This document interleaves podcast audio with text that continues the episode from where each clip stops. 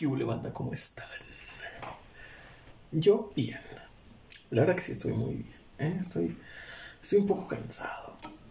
Vengo llegando del trabajo y lo primero que hago es venir y sentarme a grabar. Porque digo, a tomar por saco, ¿no? Hay que grabar. Hay que dejar de procrastinar. ya lo hablamos en el episodio anterior. ¿Cómo dejar de procrastinar? Bueno, duda resuelta, esclarecida. Pero ahora quiero hablar de otro tema. Se me antoja hablar de muchas cosas. Se me antoja hablar de muchas cosas y creo que quiero hablar de esto. Hablar de... Vamos a ponernos serios. Vamos a poner mi cara seria. Mi cara seria. ¿No?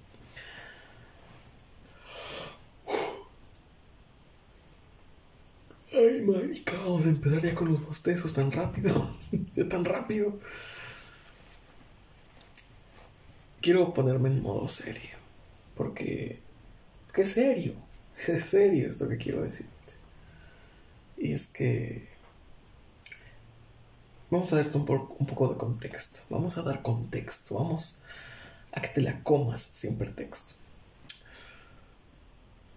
Yo estaba estaba muy frustrado con mi trabajo, ¿sabes? Trabajo en un sitio en el que obviamente, como todo trabajo, se menosprecian tus esfuerzos, se menosprecia tu eficiencia y te menosprecian a ti como empleado, como persona y como muchas cosas. en ese trabajo en el que estoy soy constantemente subestimado y tomado por idiota. ¿Sabes? Siempre, constantemente. Mi jefe es un idiota. Mi supervisor es un idiota. ¿Sabes? Es un pendejo. No quiere decir pendejo, pero es un pendejo. Es un tipo que se sienta a rascarse la panza y quiere que todo salga a flote sin que él mueva un, un puto dedo. Es, básicamente, es ese tipo de jefes, ¿no? ese tipo de jefe que se sienta a rascarse las pelotas y que quiere que todo salga a flote, que el barco salga a flote sin él mover un puto dedo, ¿no? sin él mover un puto dedo. Pero si te está regañando, si te está acosando por mensajes constantemente, de que te esfuerces más, de que saques los números, saques la producción adelante. Pero él no está ahí para ayudarte a sacar esa producción adelante, ¿sabes? Él no está ahí. Y bueno, los jefes tampoco es como que tienen que hacerlo, ¿no? Pero bueno, bueno.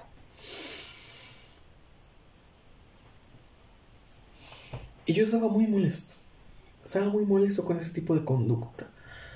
Porque yo decía, hijo de puta, si quieres, si quieres que saque los números extraordinarios que me estás pidiendo, pues hijo de puta, vení, vení y ayúdame, ¿eh? vení y ayúdame, ¿no?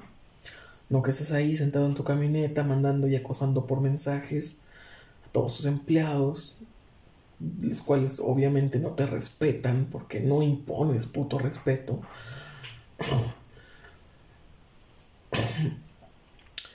Pero bueno, es el clásico, es el, el estereotipo clásico de un jefe, ¿sabes? Y yo estaba muy frustrado.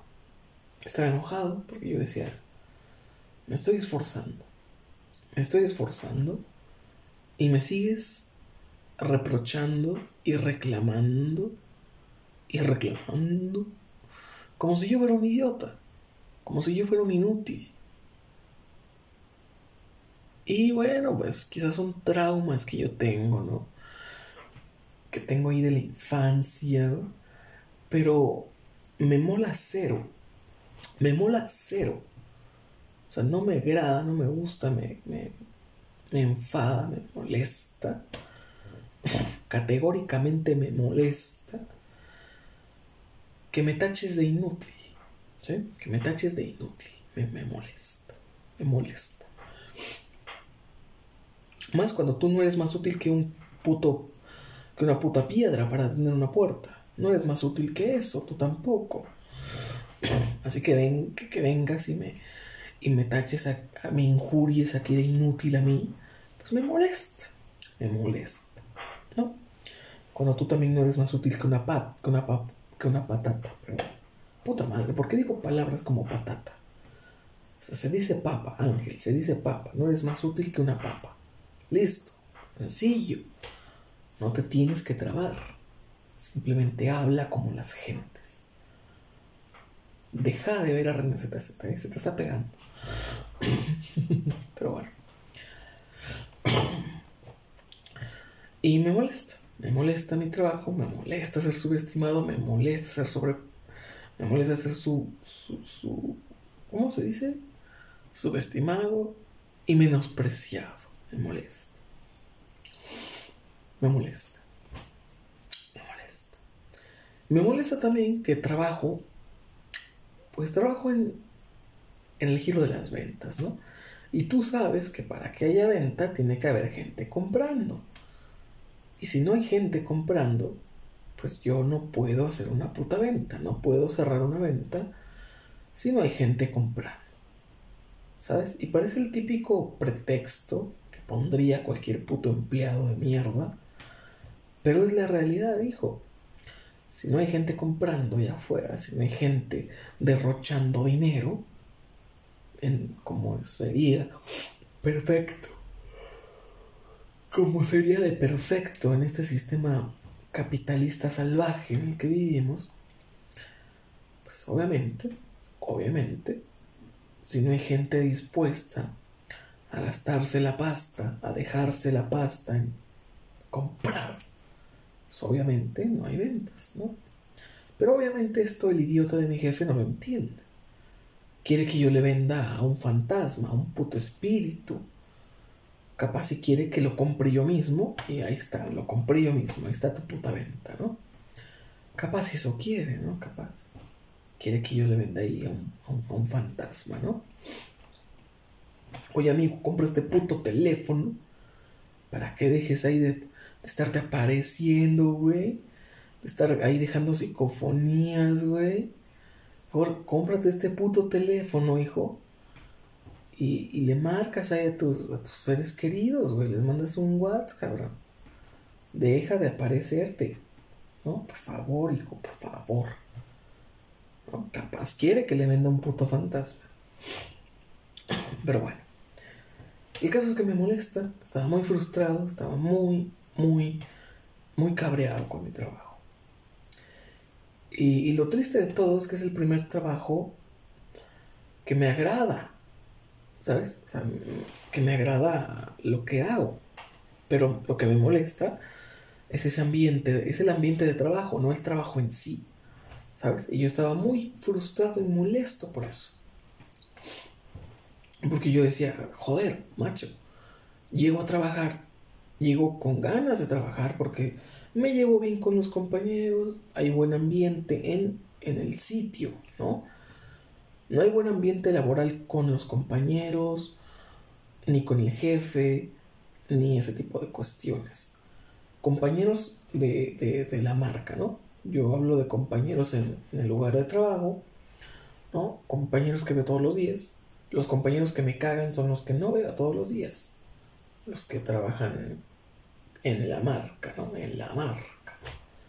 Pero los otros que veo todos los días, los que saludo, con los que cotorreo, pues me caen bien, güey. Me, me gusta llegar al trabajo, me gusta. Me gusta lo que hago. El problema es que me desagrada que me estén menospreciando y me estén haciendo menos a cada puto rato. Me molesta.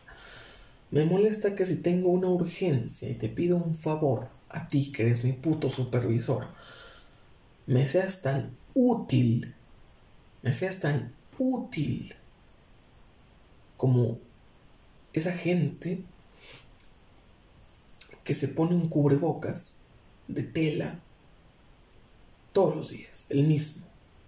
Así de útil me eres a mí como un puto cubrebocas que se usa el mismo todos los días. O sea, cero, cero utilidad me das. Cero utilidad. Eres para mí un puto lastre. ¿Sí? Y me molesta, me molesta.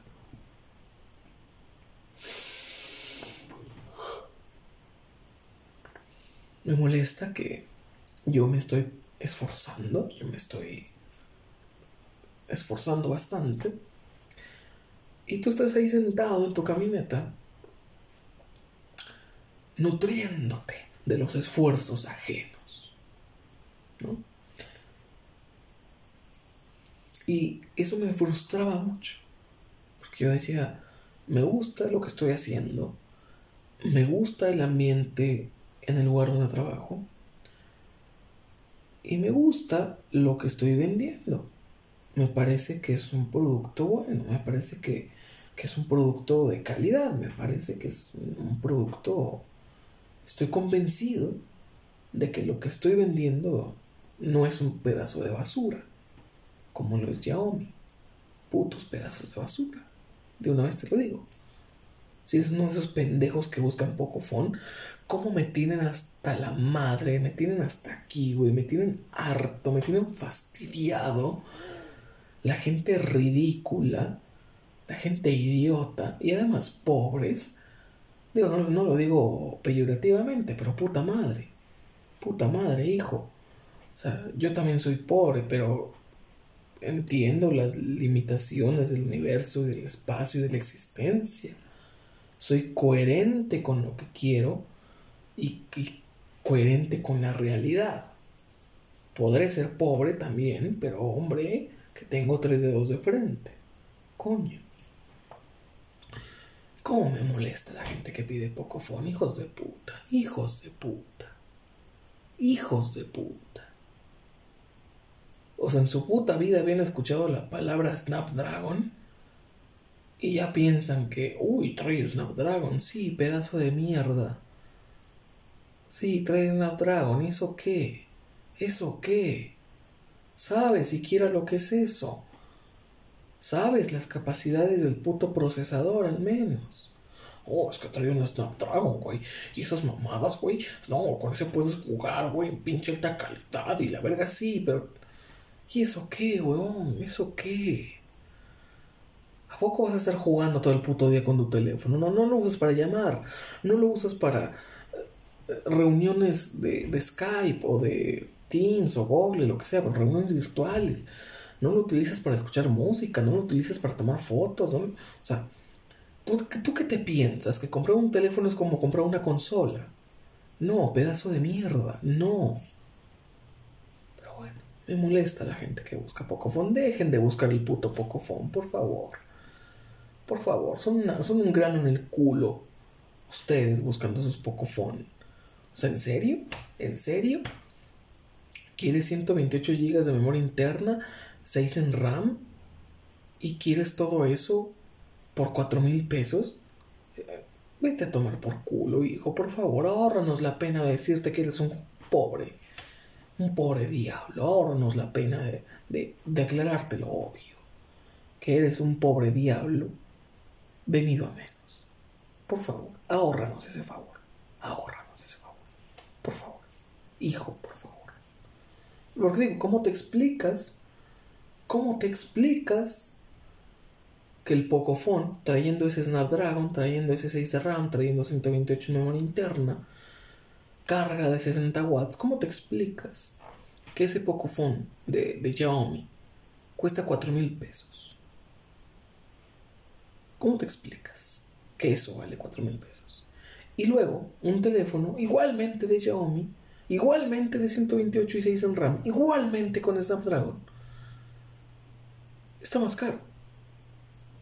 Está más caro. En 6.700, en 7.000 pesos. ¿Cómo te explicas esa diferencia de precios? Si traen lo mismo, el mismo software, las mismas capacidades en cámaras, traen lo mismo. Pero uno está en 4 mil pesos y el otro está en 7. ¿Cómo explicas esa brecha de 3 mil pesos de diferencia? ¿Cómo la explicas? ¿Cómo, cómo le explicas, weón? ¿Cómo le explicas, pedazo de mierda? ¿Cómo le explicas? ¿Mm? ¿Cómo le explicas, pedazo de mierda? ¿Cómo? Yo te voy a explicar por qué. Porque el puto Pocophone es una papa. Es una papa con 6 en RAM. Es eso lo que es. Es eso lo que es. Fotos que... Que puta madre. O sea, fotos que un ZTE, un Alcatel te toma mejores fotos que un Xiaomi. Sinceramente, siendo honestos, siendo francos. Es una pata, es una patata, y ahí va de nuevo a decir patata. Puta madre. Es una papa de teléfono. No sirve. Es una mierda. Porque en el mundo real, en el mundo real en el que vivimos todos, sí, en el mundo real, en el que es tangible y comprobable, en el mundo real, algo que vale a cuatro mil pesos y te, y te diga, te presuma que te entrega seis en RAM y Snapdragon y la chingada, en el mundo real en el que vivimos, en el tangible y comprobable, eso, eso es una estafa. Eso es tirar tu dinero a la basura. Porque te llevas una porquería de teléfono creyendo que es la gran cosa, creyendo que es lo último, creyendo que es el tope de gama. No, hijo, por favor, deja de mentirte a ti mismo. Deja de hacer el ridículo. Deja de buscar Xiaomi por su calidad-precio, porque en su momento sí fue calidad-precio. El MI 9T, puta madre, es una leyenda. Es una leyenda de los teléfonos. Pero pues ya, ya fue, ya fue. El nombre calidad-precio, ya solo queda el precio, ya no quedó la calidad, ya. Adiós calidad, adiós calidad. Y mira, la, verdad quiero, quiero currarme un episodio hablando de cuáles son los mejores teléfonos, porque me gusta hablar de eso, ¿sabes? Me gusta hablar de eso. Hace un par, no nos veíamos muy lejos, en el 2020, el año pasado, allá por enero, marzo, marzo más o menos, yo no sabía una, un pepino, yo no sabía un pepino de telefonía. No sabía un pepino de telefonía, no sabía nada de telefonía. No sabía nada. Y al día de hoy, pues ya sé bastantes cosas. Ya domino un poquito el tema. Un poquito el tema, ya lo. Ya sé más cosas. Ya sé que los megapíxeles no son lo más relevante en una cámara. Ya sé que no importa qué procesador traigas. Si traes una capa de personalización deplorable, pues igual igual no traes un buen teléfono, aunque traigas un buen procesador, si traes un pepino de capa de personalización, pues a tomar por culo tu procesador, a tomar por culo, no sirve, no lo aprovechas, es como es como montarle un B8 a un Zuru. Se puede, se puede porque se puede, pero igual igual ese, ese B8 va a terminar destrozando el Zuru. Así que mejor porque no le montas ese V8 a un carro en forma, a un carro como Dios Padre manda. Y los V8 van en carros grandes, no en, no en una patata de teléfono. Me explico. me explico, carajo, me explico. Bueno, me caga la gente que busca Xiaomi, me caga Xiaomi. Me caga porque porque son sobrevalorados que te cagas. O sea, que te cagas, en serio. Pero realmente no hay una marca que yo odie más. Y fíjate lo que estoy diciendo, yo soy judío y estoy hablando de odiar. Pero bueno, Motorola no es el próximo. Creo que podemos convenir en que Motorola no es el próximo. Motorola no es una persona. Motorola no es un ser humano. No, no odio a la peña que vende Motorola. No los odio. No odio a la gente que trae Motorola. No odio a la gente que habla bien de Motorola. No los odio. Los compadezco. Los compadezco. Pobres diablos. Pobres almas buscando una guía. Pobrecitos. Pobrecitos. pobrecitos. Hoy se me salió decirle a una señora, estaba a tomar por culo el tema, vamos a hablar de teléfonos, a tomar por culo lo que te iba a contar. tomar por culo, vamos a hablar de teléfonos.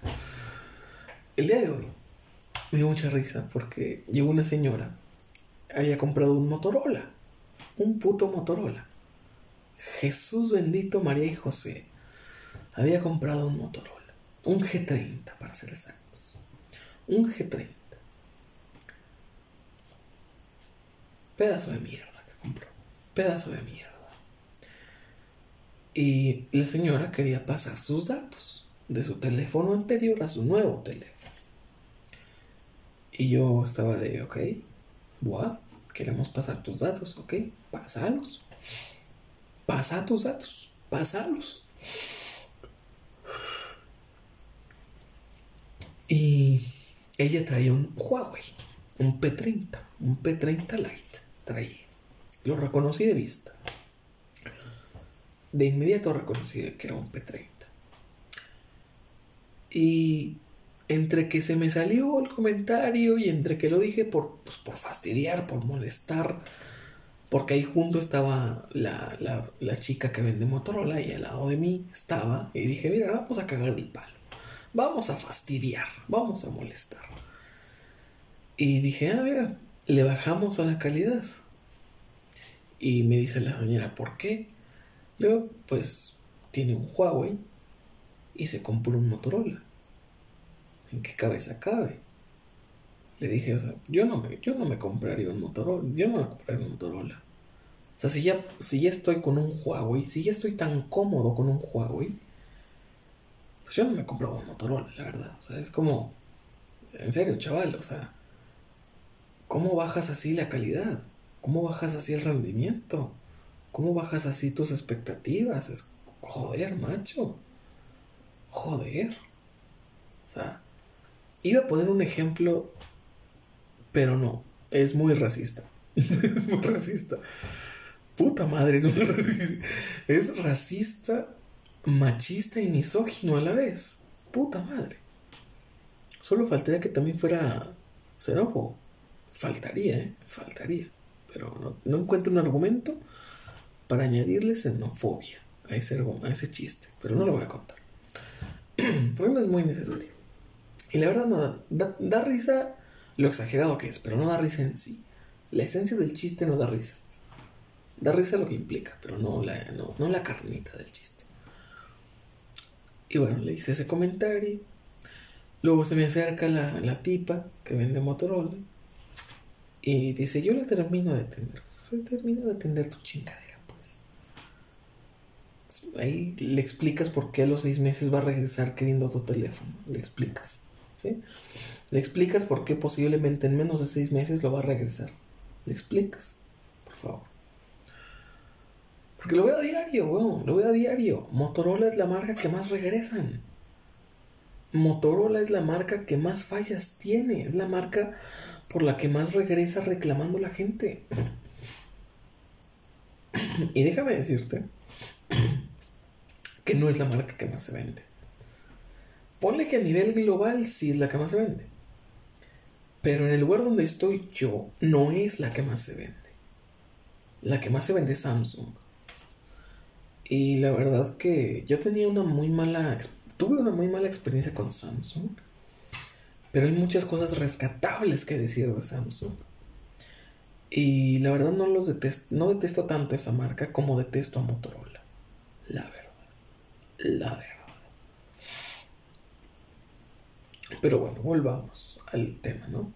¿Cuál es la mejor marca de tele? Porque ya mandamos a tomar por saco el tema inicial de que mi jefe es un idiota o quieren que lo retomemos. Esto no es en vivo, esto es grabado, obviamente. Puta madre. Pero bueno, vamos a hablar de vamos a hablar de todo. Vamos a hablar de todo. Chingue su madre. Bueno, volvamos al tema inicial entonces. Yo estaba muy frustrado porque me caga la gente que busca Pocofon, me caga mi supervisor, me caga la presión psicológica que, que ejerce sobre mí. me molesta también que quiere lucirse gritándole, regañando a otros compañeros enfrente de todos, como si eso lo hiciera, como si eso hiciera que lo fuéramos a respetar más, ¿sabes? O sea, o sea, güey, no, les, no estés pendejeando a alguien por, en el grupo de WhatsApp, o sea, díselo en privado y ya. Le quieres decir que es una inútil, le quieres decir que es, que es una chica con la que siempre batallas, que es una chica que ya te tiene harto, pues díselo en privado, weón. ¿Para qué solo dices frente de todos? Bueno, en el grupo de WhatsApp. Y aparte este hijo de puta es el típico don comedia. Este hijo de puta es el típico que se burla de ti, te hace un chiste, te hace una burla. Y diría yo, muy bien, yo aprecio mucho un buen chiste, yo lo aprecio bastante. Pero también aprecio que te fajes los pantalones cuando yo te hago un chiste a ti. ¿Qué digo? No puedes exigirme un respeto que tú no me estás dando. No puedes exigirme algo que tú no me estás dando. Y eso es lo que yo pensaba. Y ahora, y te voy a decir, erróneamente pensaba eso. Erróneamente. Porque de lo que quiero hablar es que el mundo, el mundo no te debe nada. ¿Sabes? El mundo no te debe una mierda. Lo que tú le des al mundo, el mundo no está obligado a regresártelo. No está obligado a regresártelo. Simplemente. O sea, si tú le das buena vibra al mundo, si tú le das buena onda, si tú le das amor, si tú le das buena cara, pues el mundo no está obligado a responderte de la misma manera. El universo no está obligado a responder como tú quieres que responda, a como a ti te gustaría que respondiera. Y yo erróneamente estaba pensando eso, ¿sabes?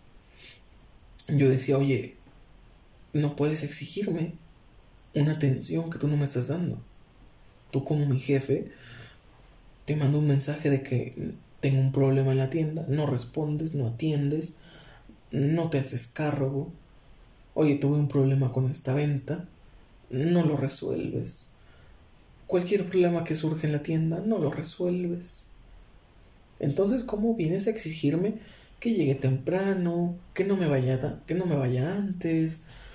¿Cómo exiges si, si no haces tus responsabilidades como jefe? ¿Cómo vienes a exigirme? Si tú no te exiges a ti mismo. Yo decía, yo pensaba eso.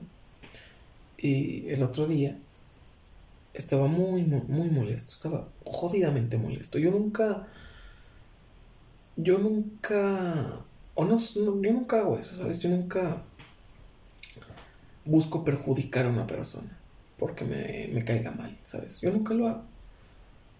Pero mi jefe realmente me llenó la olla.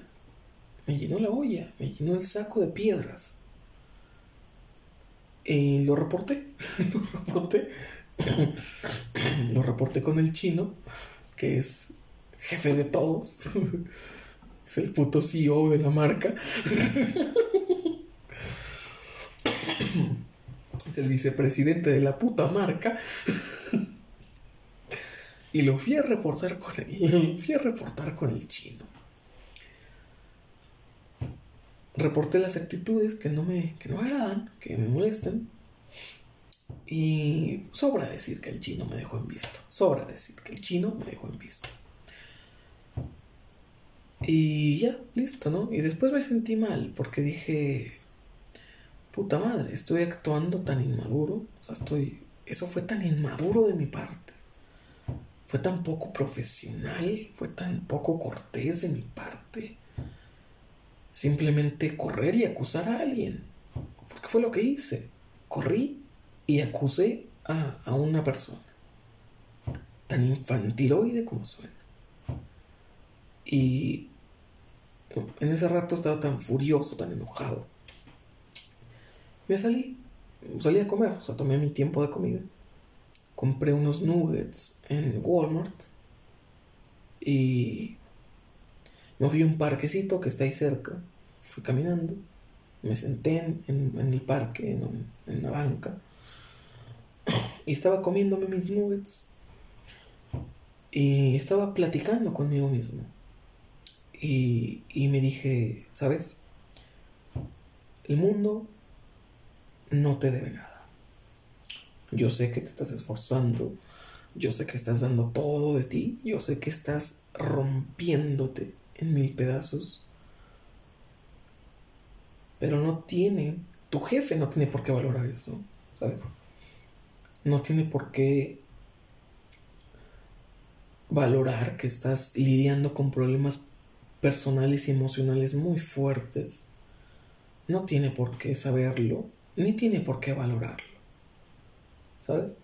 No es como que el jefe va a decir, ay, mira, Ángel, Ángel está destruido porque aún extraña a su ex. Extrañaba. Ángel está destruido porque su madre murió, aunque fue hace algunos años, pero aún le duele. Ángel está destruido porque su hermana se casó y se fue de casa y se quedó solo. Pobrecito Ángel. Y aún así viene a trabajar. Grande Ángel, le voy a dar un aumento. Obviamente no. Obviamente no. Obviamente no. No tiene por qué saberlo, ni por qué valorarlo, ni por qué ponerme, ponerme en alta estima por ese tipo de cuestiones. Y me estaba diciendo a mí mismo estas cosas. y dije, realmente tienes que dejar esa actitud. Porque esa actitud te va a destruir. Si estás molesto, si estás cabreado, porque la gente es poco condescendiente y es poco cortés y es poco educada y, y son salvajes, pues tienes que sopesarlo, tienes que fajarte bien los pantalones y, y ponerle cara, ponerle cara al mundo y aceptar que el mundo no te debe nada. ¿Sabes? Porque, porque al final no podemos vivir así. No podemos vivir, enojados con la gente que no nos trata como quisiéramos. Eso es demasiado infantil y a la vez es tan ególatra, es tan egomaníaco. Querer que la gente te trate con un respeto inocuo como si desde el vamos lo merecieras, como si desde el vamos asumiendo que es responsabilidad de la gente tratarte con respeto. Y eso está muy alejado de la realidad. Y como dijimos, vivimos en un mundo, en el mundo real, en el mundo tangible, en el mundo que es observable y comprobable, y en ese mundo la gente no te debe nada. Si tú los saludas y ellos te plantan mala cara, pues tampoco es su obligación responderte. Tampoco es su obligación saludarte de vuelta. Y yo sé que te va a sonar muy, muy, muy cruel, porque vas automáticamente a pensar, entonces, ¿para qué me levanto? Entonces, ¿para qué me despierto? Entonces, ¿para qué hago las cosas? si la gente no me las va a responder igual. Y es que bueno, ahí radica tu error. Ahí radica tu... Ahí radicaba mi, mi propia equivocación. Yo estaba haciendo las cosas esperando que la gente las tomara en cuenta, esperando que la gente las valorara, esperando que la gente me respondiera con un mínimo de cortesía. Y me puse a pensar bastante y eso fue principalmente también lo que jodió un poco mi relación, ¿sabes? La relación, mi antigua relación. Creo que fue eso un poco lo que la jodió, porque yo hacía cosas y me frustraba que, que mi ex no respondiera de la misma forma. ¿Sabes? Yo era muy detallista, yo era muy romántico y ella no, nunca me arregló ni un puto chicle, ¿sabes? O sea, y ese fue mi error, esperar que lo hiciera. Esperar que porque yo lo hacía, ella lo hiciera también. Ese era mi error. ¿Sabes? Algo que me encanta los raperos es que siempre dicen hazlo de cora, haciéndolo de cora. O sea, de corazón, de que te nace, ¿no? Y digo, si no te van a hacer hacerlo desinteresadamente, pues igual no lo hagas. Porque da un poco lo mismo o es un poco peor que llegues un día con flores, esperando que al día siguiente esa persona te llegue a ti con flores también. Oye, si vas a, si vas a, si vas a adjudicarme una responsabilidad por tus actos, entonces no tengas ese tipo de actos conmigo. ¿Sabes? O sea, si vas a inculcarme, si vas a adjudicarme, a enjaretarme una responsabilidad afectiva, pues igual no me quieras. Igual no estés conmigo. Si vas a adjudicarme esa responsabilidad amorosa, esa responsabilidad afectiva, esa responsabilidad de darte algo recíproco, cuando yo no estoy en la puta obligación de devolverte el favor. Y me puse a pensar eso, me dije a mí mismo eso. Me dije, ¿sabes? Si vas a ir a trabajar para reprochar que estás yendo, pues igual no vayas. Porque digo, siendo realistas, siendo objetivos y siendo honestos, te están pagando. No es como que vas para que te lo agradezcan. Vas porque te pagan, vas porque recibes un sueldo, vas porque está en tus en tu apartado de responsabilidades. No vas por guapo, no vas porque eres muy buena onda y vas a hacer un favor. No, vas porque hay un contrato. Hay un contrato que no he firmado contrato en seis meses. Hay un contrato.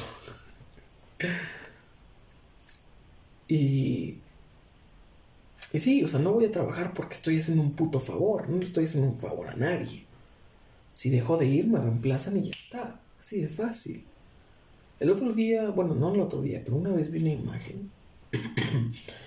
era un meme, un meme muy bueno. Porque era un tanque, la, imagen real era un tanque hundiéndose en un pantano. Y una persona al pie de ese pantano estaba viendo como el tanque se hundía y del tanque solamente se asomaba el cañón. ¿Sí? La parte que dispara, solamente esa parte se asomaba. Y el meme decía, oh gran tan, oh gran sabio o tanque sabio de, del pantano, dime tu sabiduría, decía la persona. Y el tanque le devolvía diciendo, no te pagan conforme a lo que sabes. Te pagan conforme a lo difícil que es reemplazarte. Que va un poco de la mano, va un poco de la mano, pero tenía mucha razón. O sea, no te pagan conforme a tus capacidades o a tu inteligencia o tal y cual. Realmente te pagan por lo difícil que es reemplazarte. O sea, y entre más te pagan, pues obviamente es porque es más difícil reemplazarte. Y entre menos te paguen, pues es porque así de fácil pueden reemplazarte. Y tiene sentido, porque aunque sí podemos, podríamos pensar que va de la mano, si te pones a pensar en un gerente, que sus... Digo, porque hay de gerentes a gerentes, ¿eh? Hay, hay cada gerente que es un pendejo y que no sabe hacer el trabajo. Pero tiene un título, tiene esto o lo otro, alguien lo recomendó, tal y cual, ¿no? Y es difícil reemplazarlo con otra persona, es difícil. Y por eso se le paga más. Tiene sentido lo que dice este tanque del pantano. Y ya no me acuerdo por qué estaba contando esto. La sabiduría del tanque del pantano me, me iluminó. Me borró los recuerdos. Y entonces, bueno, me puse a decirme esas cosas a mí mismo. Y dije, tienes que dejarle, tienes que cortarla ya con el resentimiento, con el rencor, con, con la furia, con el enojo. Porque estaba enojado hasta conmigo mismo. Porque me, ponía a pensar y de hecho es una de las cosas que más me desagradan, que me comparen. Pero yo mismo estaba cayendo en, esa, en ese vicio de compararme. Y estaba comparándome al yo del año pasado. Y ciertamente el yo del año pasado era un yo más responsable. Yo cuando estuve trabajando en ATT, no llegaba tarde, no me iba antes, no me tomaba más tiempo de comida, me tomaba lo justo, la hora justa, llegaba puntual hasta un poco antes. Y yo era muy responsable con lo que hacía y con cómo lo hacía. Era muy responsable. Pero pues mm, hay que decirlo. Es, es justo decirlo, es justo mencionarlo. Después de la ruptura que tuve, pues ya no fui el mismo, por así decirlo. Ya no me daban tantas ganas, ¿sabes? Ya me daba igual si llegaba tarde o llegaba temprano. Me daba igual si me regañaban por llegar tarde, es como que, ay, sí, me estás regañando. Para mí, esos meses después de la ruptura, o los primeros, principalmente los primeros meses después de la ruptura, para mí todo era meh, ¿sabes? Meh. Si llego tarde, meh. Si no voy, meh. Si no vendo, me vale, me vale. ¿Sabes? Y antes era como que dándolo todo, esforzándome.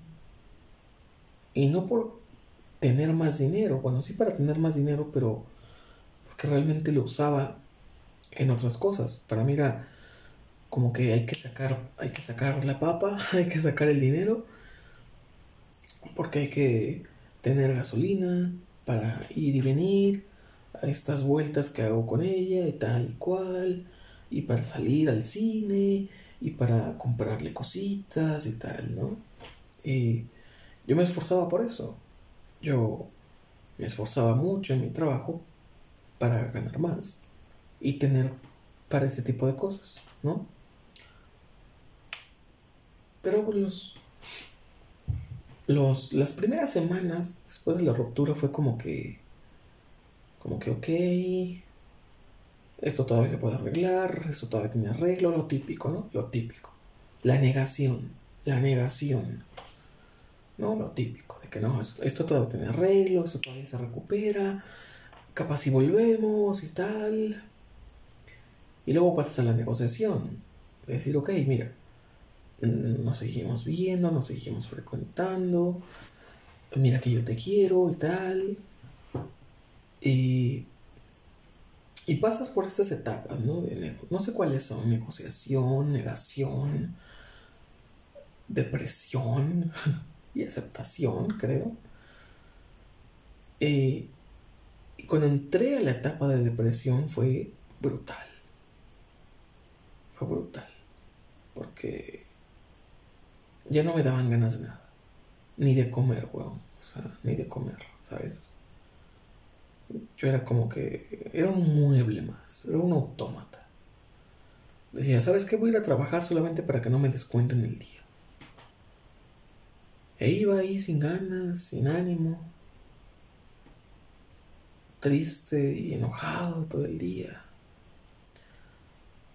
Y después pasé esta etapa en la que ya no me sentía tan triste, pero tampoco me sentía feliz. ¿Sabes? Esta etapa de que no estás ni feliz, ni triste, ni, nada, simplemente estás. Y me parece que es la etapa más cruel, es la etapa más fuerte y más difícil, porque es un, entrar en un nihilismo brutal, en un, en un no importa nada, en un la vida no importa, en un la vida no significa nada, porque realmente cometí ese error, el, error típico de un novato, de adjudicarle un valor intrínseco, hasta que por fin se dice esa frase en este podcast. cometí el gran error de adjudicarle un valor intrínseco a una persona. De un valor enorme, sin ponerme a pensar, ¿qué tal si el día de mañana esta persona no está? Y yo ya le adjudiqué todo, todo, toda mi carga emocional, toda mi estabilidad mental. Ya le adjudiqué todo ese poder sobre mí. ¿Sabes? ya le adjudiqué todo eso. ¿Y qué tal si el día de mañana se va? Yo me puse a pensar eso. Para mí, en mi mente, de novato, de idiota, de, de inmaduro, en mi mente era, esto va a ser por siempre. Yo la voy a amar por siempre, yo la amo y la voy a amar por siempre. Y el error fue asumir equivocadamente que simplemente por ese hecho ella me iba a amar también para toda la vida. Un jodido error de cálculo que te cagas. Enorme. Gigantesco. Catastrófico ese error. Catastrófico. Porque no puedes asumir. No puedes simplemente asumir que la otra persona te va a querer toda la vida. Capaz un día se aburre de ti y ya, listo. Lo que sigue, la vida avanza, la vida continúa, las personas continúan y tal. Y ya, es un ciclo, todo es un puto ciclo. Y me puse a ver un mundo tan infinito, un mundo tan imposible, que cuando caí en cuenta del error que había cometido, pues ya habían pasado muchos meses de que habíamos terminado. ya había pasado mucho tiempo, muchos meses. Porque caí en cuenta de eso justamente que fue esa conversación la semana pasada. Esta conversación que tuve conmigo mismo. Caí en cuenta de eso la semana pasada. Y para mí fue increíble porque dije, es tan obvio, cosa es tan obvio y me estoy dando cuenta apenas. Me estoy dando cuenta recién. Y es que nadie nos enseña eso, ¿sabes? Solamente este, esta clase de tropezones nos enseñan ese tipo de cosas. Que a mí nadie me dijo, a mí nadie me dijo. A mí nadie me dijo, oye, Chaires, no le adjudiques un valor intrínseco a una persona. Roberto Martínez, te fallé. Te fallé enormemente, Roberto Martínez, te fallé. Le fallé a mi ídolo. Porque es muy obvio, ¿no? a mí ya me parece muy obvio. Oye, si te enamoras de alguien, no le adjudiques toda tu estabilidad emocional, o estabilidad mental, ni financiera. no le adjudiques todo el poder sobre ti.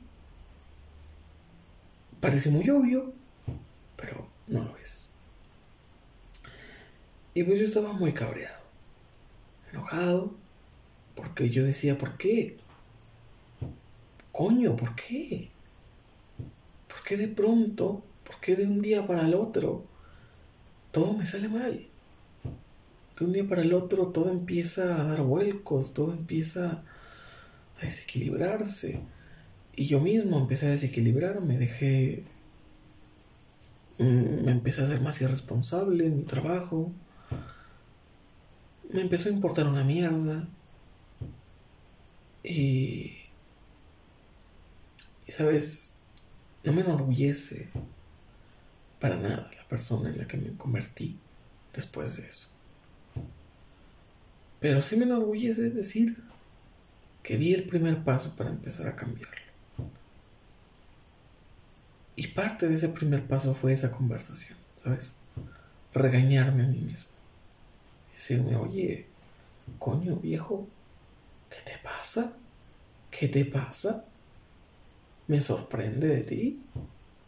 Me sorprende de ti. Me sorprende que cuando murió tu madre no culpaste a nadie. No le echaste la culpa a nadie.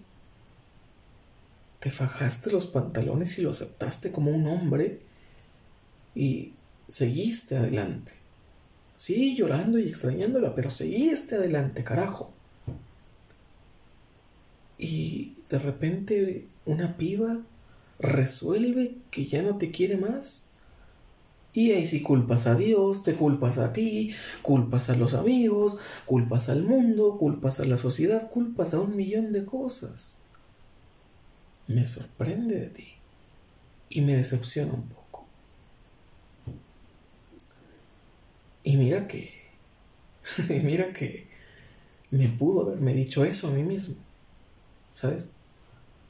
Porque de pronto fue como que caer en cuenta de lo obvio. Y dije, joder, tienes toda la razón. Cuando murió mamá, yo me senté y dije, ok, ok. No culpé a Dios, no culpé a los doctores, ni a nadie, ni a mí mismo. Bueno, al principio me culpaba a mí mismo un poco Decía, joder, Ángel, pudiste haber hecho más. Pero después acepté que es lo que es. Pero no se me vino el mundo abajo. No se me vino el mundo abajo, carajo. Pero cuando ella resolvió que ya no me quería más, puta madre, el mundo se me desmoronó. Porque cometí ese error. Cometí el error de ponerle todo el amor. Todo el amor que quizás nadie me dio. Todo el amor. Que, no le había puesto nada más. A ninguna otra puta cosa antes.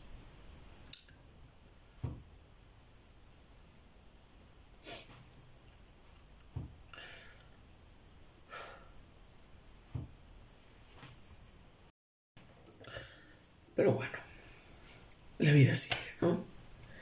La vida, la vida sigue. Y hay que estar claros en ese aspecto. A veces tendremos que seguir sin alguna persona y ya. El mundo no se acaba. El mundo no se desmorona. Y suena tan sencillo, wow. Suena tan sencillo. Suena tan fácil. Suena tan... La puta madre. Suena tan fácil. Suena tan obvio. Ahora que lo estoy diciendo. Pero... Es muy difícil. Es muy difícil. Es muy difícil. Pero bueno. Es lo que hay. ¿Y qué queda? Plantarle una puta sonrisa a la vida. Y ya. Porque es más fácil, es más sano, hasta eso, ¿sabes? Es más sano. Porque. Porque simplemente sonríes y dices, bueno, así es la vida. Y no te complicas. No te complicas culpando a entidades cósmicas que no entiendes, culpando a la sociedad. Vivimos en una sociedad. Momento Joker. Vivimos en una sociedad. En una sociedad intrínseca. y, y ya está. El mundo no te deja nada. Así que lo que hagas, lo que hagas, ponle todo el amor que puedas. Porque... Porque Porque no, no puedes hacer tu vida alrededor de lo que esperas que las demás personas vean en ti, ¿sabes? No puedes esperar que tus amigos, tus compañeros de trabajo, tus jefes, te valoren, porque no tienen por qué hacerlo. ¿Sabes? No tienen por qué hacerlo. Porque precisamente una de las virtudes más grandes en valorar a una persona es valorarla por lo que esa persona te hace sentir, por lo que esa persona te representa. No por lo que saques de provecho de esa persona. Si alguien te valora porque le prestas dinero, porque lo llevas en tu auto, porque le haces favores, déjame decirte que esa persona no te valora, esa persona, a esa persona le interesas porque obtiene un beneficio de ti. Y listo. Y de eso hay que darse cuenta. ¿Sabes? Yo de eso me di cuenta. Oye, pues mi jefe saca provecho de mí porque ese es su puro trabajo. Precisamente ese es su trabajo. Sacarle provecho a sus empleados. No es nada inmoral, no es nada ilegal, no es nada del otro mundo. No tiene que tratarte con delicadeza. Digo, Así que dejé de estar cabreado con mi jefe. ya sé que por esta voz quebradiza no lo parece. Pero también dejé de estar cabreado con el pasado, con mi ex, conmigo mismo. Sí entristece, sí entristece. Porque. Yo digo, coño, pudo haber durado más. pudo haber durado más. Pero llegas llega el punto en el que te das cuenta de que no importa cuánto hubiera durado. No era, no era el momento. O quizás sí lo era. Pero era el momento de aprender algo simplemente. ¿Sabes? Me hubiera encantado hacer de esas historias de amor en el que dicen, oh, mira, Mm, mi primer novia, bueno, no fue la primera, pero mi segunda novia y, y me enamoré de ella y nos casamos y tal y cual. A veces la vida no es así de maravillosa, a veces la vida no es así de encantadora. A veces tienes que pasar una y otra vez por cosas horribles hasta que por fin te empiecen a pasar cosas buenas. Y digo, creo que una vez lo mencioné. Por cada día bueno vas a tener días malos. Así es la vida. Y, y no siempre van a ser 10 días malos y enseguida, enseguida después uno bueno. No, a veces van a ser 10, 20, 30 días malos, 40 días malos. Después uno bueno y otros 10 días malos o media vida de días malos, pero compensan el que tienes el resto de buenos días. ¿Sabes? Me gusta mucho Naruto. Parece que no tiene nada que ver, pero tiene que ver. Me gusta mucho Naruto. Porque a pesar de todo lo que le pasó, Naruto nunca perdió la esperanza nunca se hizo malo, aunque sí que tuvo bastantes oportunidades de volverse malo, pero no se volvió malo. Y, y al contrario, su propósito se convirtió en volver a esas personas que se habían vuelto malas, que habían tomado el mal camino. Su misión se volvió redimir a ese tipo de personas. El típico meme de yo antes era como tú. ¿Sabes? Naruto volvió su propósito el rescatar a las personas perdidas como a él le hubiera gustado que lo rescataran. Y por otra parte, Obito, Obito es el Naruto que perdió la esperanza. Obito es un personaje que me, mola muchísimo. Porque digo, joder, cualquiera de nosotros, es como dijo el Joker, estás a un mal día de convertirte en eso. A un mal día.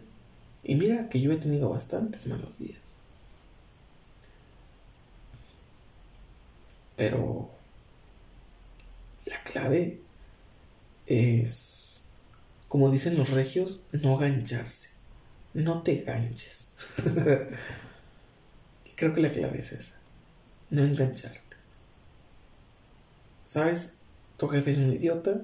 Sí, es un idiota. No va a dejar de ser un idiota porque lo reportes.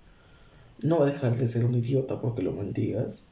Y estoy muy seguro de que no va a dejar de ser un idiota porque te moleste que sea un idiota.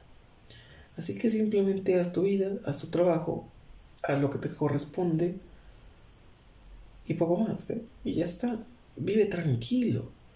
Vive tranquilo sabiendo que el problema no eres tú. No te conviertas en parte del problema intentando erradicar el problema. Como dijo el proof, me hice parte del problema antes de encontrar el proceso. No te vuelvas parte del problema. El problema es que tu jefe es un idiota. Bueno, tú no te conviertas en un idiota. El problema es que tu ex fue cruel. Pues bueno, tú no, tú no seas cruel. El problema es que tus padres te criaron mal. Bueno, cuando tú tengas hijos, no los críes mal. No te conviertas en parte del problema. Conviértete en el pequeño granito de arena de la solución.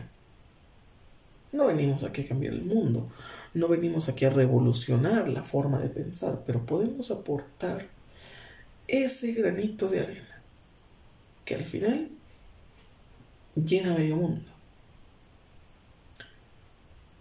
El Sahara está lleno de pequeños granitos de arena. Simplemente. Uno por uno no cambiamos una mierda, pero juntos igual lo cambiamos todo. Lo que te desagrada del mundo, lo que no te guste del mundo, no lo destruyas, no busques combatirlo a capa y espada, porque si no te conviertes parte del problema. ¿Sabes? No quiero ahondar en temas sensibles, pero es lo que mucha gente critica del feminismo. Critican que ellas son abanderadas de los derechos, pero quieren pisotear los de los demás con tal de que los de ellas se respeten. Y eso suena muy hipócrita, eso suena muy doble moral. Pero hay muchas aristas en ese problema, pero el punto es ese. No te conviertas en parte del problema. Si el sistema pone su bota sobre tu cuello, bueno, tú no le pongas la bota en el cuello a nadie. Porque digo, al final... Al final todo es un ciclo. Y si nosotros cambiamos las corrientes de pensamiento que propician dichos ciclos, al final los ciclos van a cambiar. Para mejor, quién sabe, yo espero tengo la esperanza de que podamos cambiar algo y cambiarlo para bien, cambiarlo para mejor, pero es un proceso largo, es un proceso, proceso muy largo, muy largo. Y bueno, el mundo no te debe nada. ¿Y sabes qué es lo curioso? que nosotros le debemos todo. A Dios, al universo, a la vida, en lo que creas. Le debes todo. ¿Por qué? Porque estás aquí, vivo, respirando. Mi vida es una mierda. Ok, pero estás aquí. Hay gente que ya no está. Y tu vida podrá ser una mierda, podrá ser todo lo malo que quieras, pero créeme que es peor estar muerto. Creo yo. Creo yo. Es peor estar muerto. O mejor, dependiendo cómo lo veas. Puede ser mejor o puede ser peor, pero es como el poema de Historia de dos ciudades. Eran los mejores tiempos, eran los peores tiempos. Así puede ser morir, ¿sabes? Puede ser lo mejor que te pase o puede ser lo peor que te pase. Pero estamos vivos. Días malos, días buenos, días peores. Pero estamos vivos. Yo me ponía muy triste porque decía, joder, llego a casa y solo llego a llorar. Después me puse a reflexionar y dije, ok, bueno, pues hay gente que ni eso. Hay gente que ni eso, ¿sabes? Hay gente que no tiene una casa a la cual llegar. No tiene un lugar donde ir. Una vez vi un video de un, de un vagabundo diciendo no sabes cómo me duele que la gente pasa y en lugar de darme una moneda me dicen, oye, vago, consiga un trabajo, perro. Perro, que hay gente que así le dice, que, se refieren a él como un perro. Consigue un trabajo, perro. Y él llorando decía, no sabes cómo me duele, porque no soy un perro, soy un ser humano, como tú. No sabes cuántas veces he salido a buscar trabajo, pero mírame, mírame. Estoy hecho un asco. Estoy sucio. Huelo mal. ¿Quién me va a dar un trabajo así? Y creo que a veces caemos muy fuerte en ese error. Caemos muy fuerte en juzgar la situación de otras personas con la regla de nuestros privilegios. Y yo sé que te a que te vas a ver mal que yo empiece a hablar de privilegios. Porque me vas a decir, uy, ¿de qué putos privilegios gozo? Pues lamento decirte que de varios. En la ciudad donde vivo hay muchos afroamericanos. No sé si son afroamericanos de que son de África o que solamente son negros. A mí me parece que son de muchas partes de Latinoamérica pero que son, pues, afrodescendientes, ¿no? Que son negros, pues, negros. Y la gente, yo solía pensar eso. La gente los ve y dice, míralo, está más fuerte que yo, ¿por qué no se consigue un trabajo? Pero después entras en la vida laboral, entras en el mundo del trabajo y te das cuenta que pues igual no es tan fácil. igual no es tan fácil conseguir un trabajo. No es sencillo. Hoy día ya piden muchas cosas, cartas de recomendación, ya hasta incluso piden que no estés pagando una puta casa en Infonavit, porque oye, estás pagando una casa en Infonavit, no puedo darte trabajo. Pero bro, necesito un trabajo para pagar esa casa. Ese no es mi problema. No es sencillo conseguir trabajo. No es sencillo. La gente que tiene trabajo da por hecho que es sencillo conseguirlo, porque están hablando desde su privilegio, desde el privilegio en el que tienen un trabajo estable y fijo, del cual difícilmente puede que mañana te corran. Y eso en sí mismo ya es un privilegio. Podrás decir, pero me lo gané con mis esfuerzos, tal y cual. Bueno, no deja de ser un privilegio. Que te hayas partido el humo por eso no deja de ser un privilegio. Y me parece muy cruel que la gente juzgue desde, sus. Desde, desde sus. ¿Sabes? desde su silla. Juzgue la situación de otros. Porque no es la misma. ¿Sabes? No es la misma. algo que siempre me molestó de mis hermanos es que cuando mamá estuvo enferma, yo hacía casi todo. Ellos me ayudaron en unas cuantas ocasiones, sí me ayudaron, pero no fue siempre. Yo lidiaba con estar estudiando, estar trabajando y aparte estar llevando a mi madre al hospital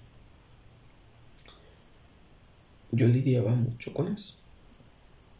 Y me molesta o me molestaba y me dolía mucho. Más que molestarme, me dolía. Que ellos hacían de cuenta, mi hermano principalmente. Él hacía de cuenta y sigue haciendo de cuenta que esos casi tres años que mamá estuvo enferma, hace de cuenta como que no existieron. No existieron. Y siempre está juzgándome desde su posición. ¿Sabes? Diciendo de que, oh, no sabes hacer esto, no, sabes hacer lo otro, no, no acabaste la escuela. Y digo, sí, huevón, pero estaba estudiando, trabajando y cuidando a mamá, durmiendo lo mínimo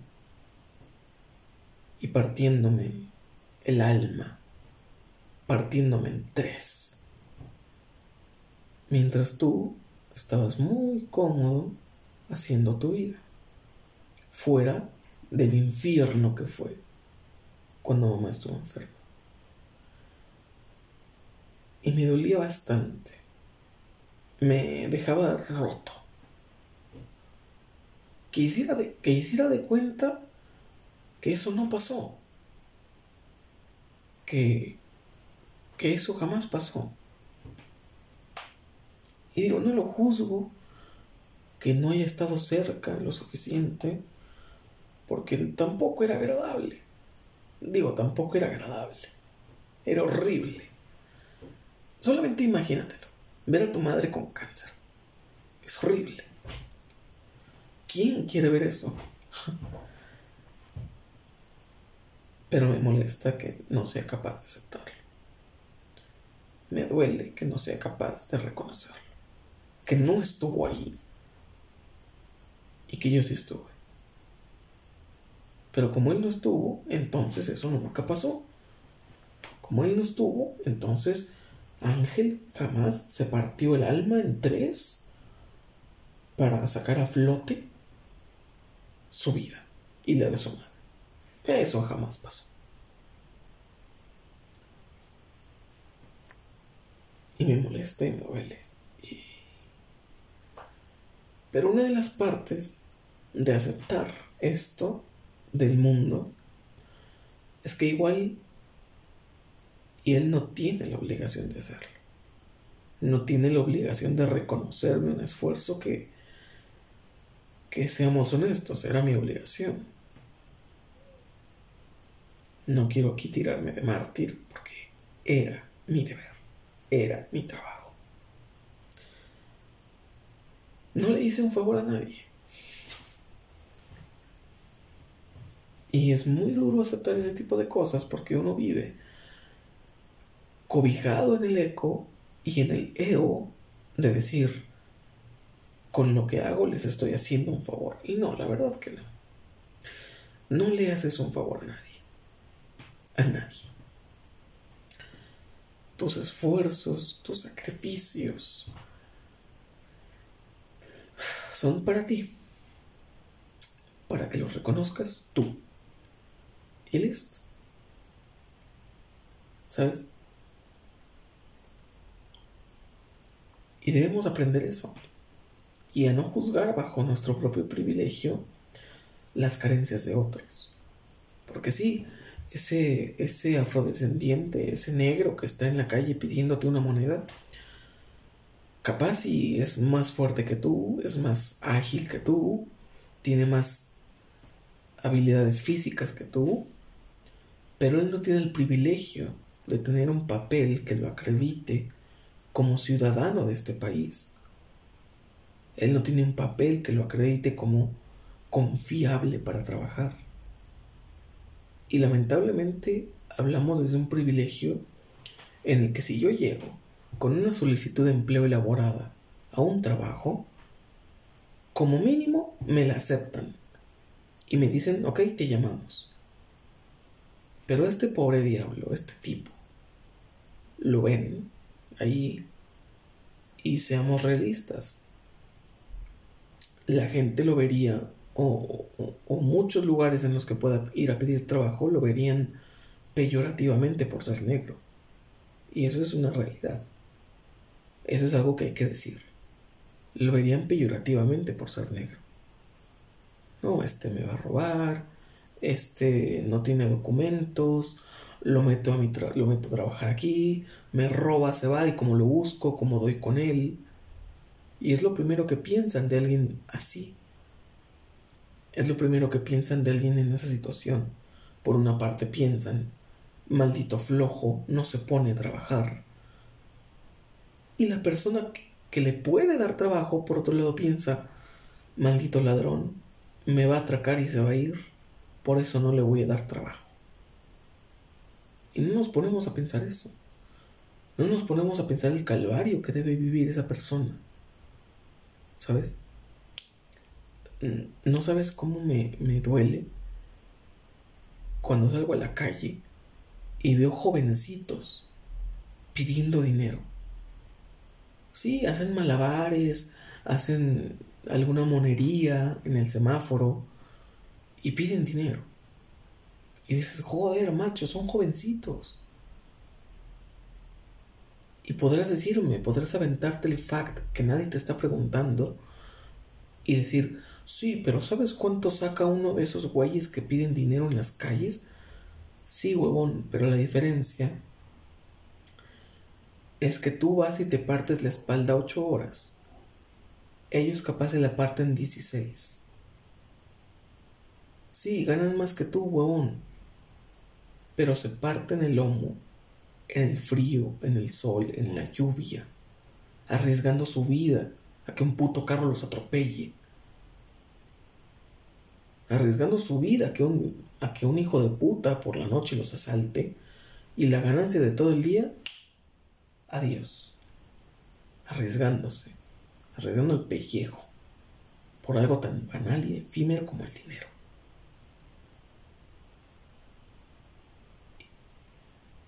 Y no sabes cómo me duele vivir en un puto país en el que tengo que ver eso. Y me pongo a pensar, digo, porque capaz mañana soy yo el que esté ahí pidiendo una puta moneda. A cómo está esta puta situación.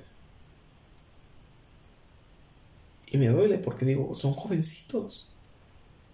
No tienen nada que estar haciendo ahí. ¿Sabes? Mucha gente dice, no, yo pongo a trabajar a mis hijos para que sepan el valor del dinero y el valor del esfuerzo y el valor de esto y lo otro. Digo, puta madre. ¿Y a qué hora van a ser niños? ¿A qué hora van a ser adolescentes? ¿A qué hora van a van a sopesar esa transición de la adolescencia a la adultez? ¿A qué hora van a hacer ese sano proceso de crecer. ¿A qué hora? ¿Sabes lo tóxico, lo asfixiante y lo desgastante que es un trabajo? ¿Y quieres exponer eso a tus hijos a los 18 años? No voy a juzgarte, pero puta madre, qué, cruel que eres.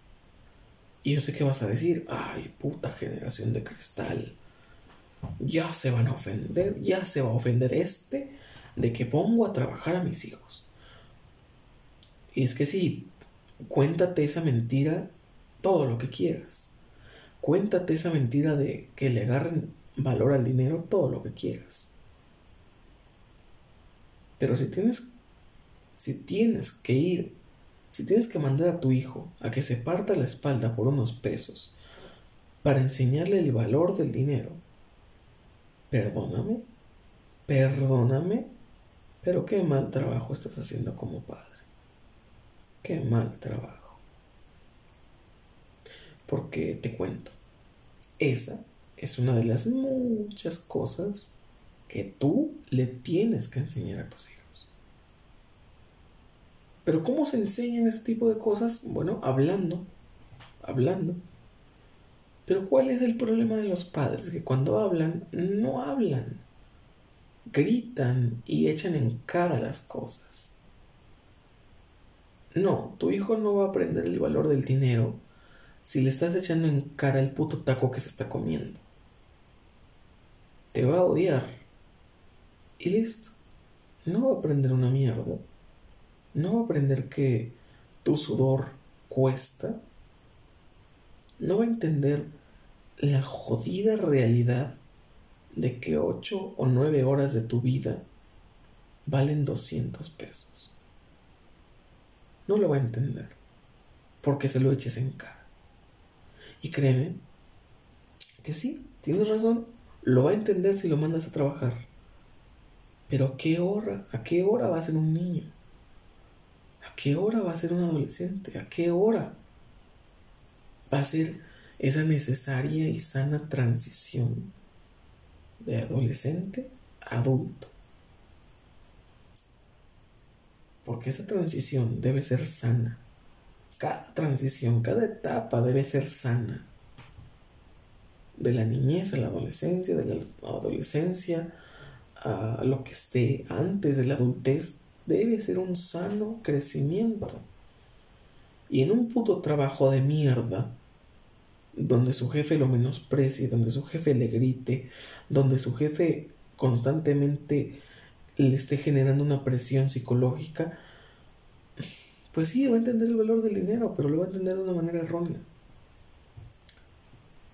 Va a entender que el dinero significa partirte la espalda y que alguien más arriba que tú te esté gritando que eres un idiota y que eres un inútil y que eres un pendejo. Y entonces no le coges cariño o amor a tu trabajo ni el dinero. Le coges odio. Así que rompamos esos ciclos. Cambiemos las perspectivas. Porque no podemos seguir pensando el tipo que está pidiendo dinero en la calle tiene las mismas oportunidades que nosotros. No podemos seguir pensando que nuestra pareja nos debe algo porque nosotros le demos algo, le demos afecto, le demos regalos, le demos nuestro tiempo, no tiene la puta obligación de devolverte un carajo. Nadie tiene la obligación que te esfuerzas mucho por tu, con tu vida y por sacarla adelante y tu familia no lo reconoce, bueno, te cuento, es tu familia. Un poco su trabajo sí, es entenderte, es apoyarte, pero... Pero igual si no lo hacen, ¿qué vas a hacer tú? Enojarte. Sentarte ahí en el suelo a llorar. No. Lo que debes hacer es decir, ok, no les importa, pues voy a hacer mi vida y listo. Voy a pelear por mis sueños y listo. Hay una canción de Farius Fit que dice, hace referencia a esto, menciona que su familia ni ellos confiaron en él. ¿Sabes? Y eso pasa siempre. Eso es una realidad. Yo cada que veo un caso de jovencitos como Billy Eilish, simplemente que sus padres le apostaron todo al sueño de ella y su hermano. Yo digo, joder, macho, qué bendito. Qué bendición. Gracias a Dios que existe gente así. Que existen padres así. Que dicen, mi hijo tiene un sueño, pues también es mi sueño. Y lo voy a ayudar a que lo logre.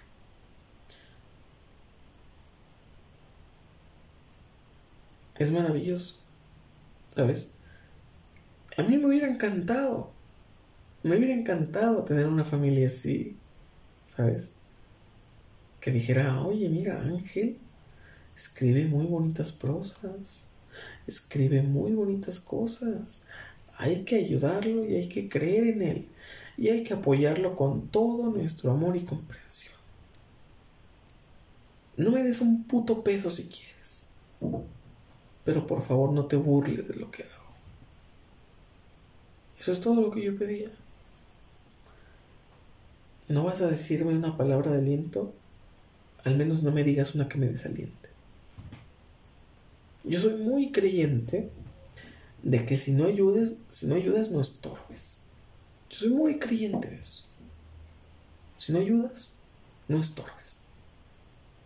¿Sabes? Si no tienes algo bueno que decir, cállate el hocico y no digas nada. Si no tienes una frase constructiva para con una persona, cállate el puto hocico y no digas nada. Y digo, yo a veces cometo el error de ser hocicón con la gente que me cae gorda. Pero también me pongo a reflexionar y digo, ok Ángel, no te lleva a nada. No te lleva a ningún lado ser así. Deja de criticar. ¿Qué digo? Hay de críticas a críticas, ¿no? Hay críticas divertidas, hay críticas chabacanas. Pero también digo, si lo único que vas a decir es un comentario despectivo y peyorativo para una persona, pues igual no digas nada. Igual cállate.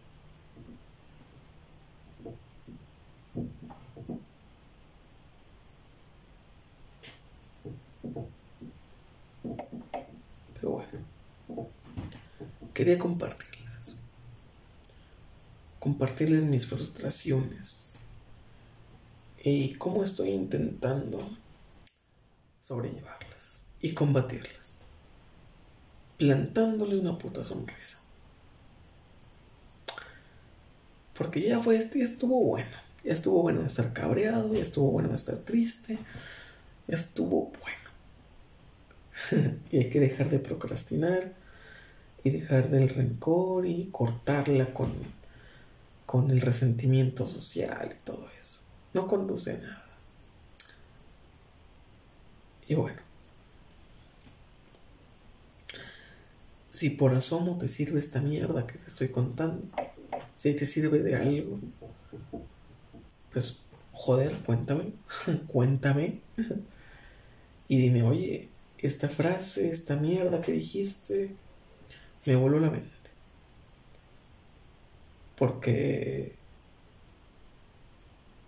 uno de mis sueños siempre ha sido ese siempre ha sido con mis propias experiencias, con mis propios tropiezos, con mis propios errores. Ayudar a que alguien igual y no los cometa, o si los cometió, que los resuelva eh, medianamente bien. Ayudar. Siempre he querido ayudar. En lo que se pueda. En lo que sé. Porque en lo que no sé, pues mejor no estorbo. mejor no estorbo. Y listo. Poco más. Poco más. Estuvo bueno, ¿eh? Estuvo bueno. Pero ahora hay que hablar de cuál es el mejor teléfono que te puedes comprar.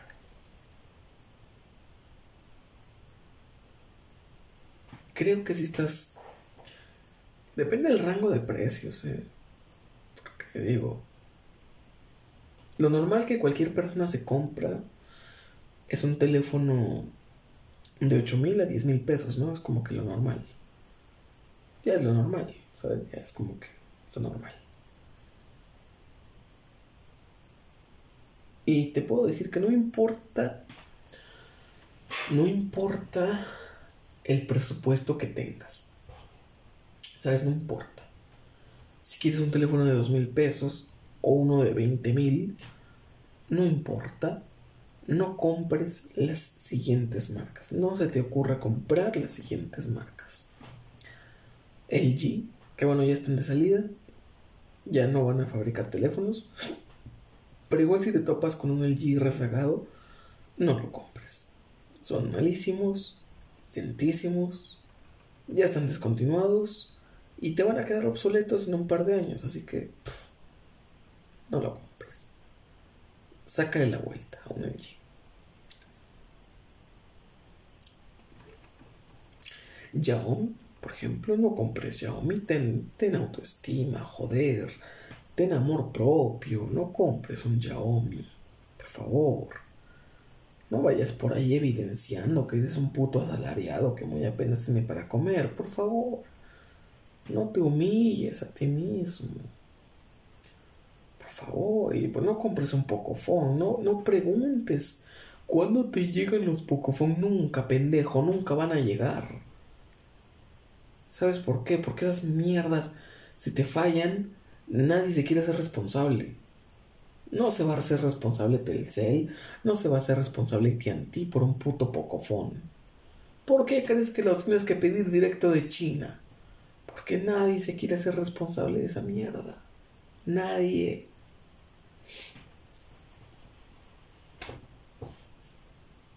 Motorola.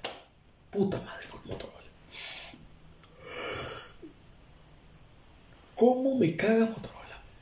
¿Cómo me rompe las pelotas Motorola? O sea, peores teléfonos, pocos, ¿eh? Pocos. Pocos. Motorola, por favor, evita comprar Motorola. O sea, son una basura de teléfonos, son una basura. Son una basura. En serio. digo, con Xiaomi podrías decir, oye, pero las gamas premium de Xiaomi están muy buenas, están muy potentes, están muy bla, bla, bla, bla, bla, bla. Sí, pero son gamas premium, huevón. Obviamente si el puto teléfono del que estamos hablando rebasa los mil dólares, pues obviamente te tiene que entregar algo, ¿no? Te tiene que... Es que es la coherencia de la que estamos hablando. Obviamente te tiene que dar algo a cambio, por eso son mil dólares.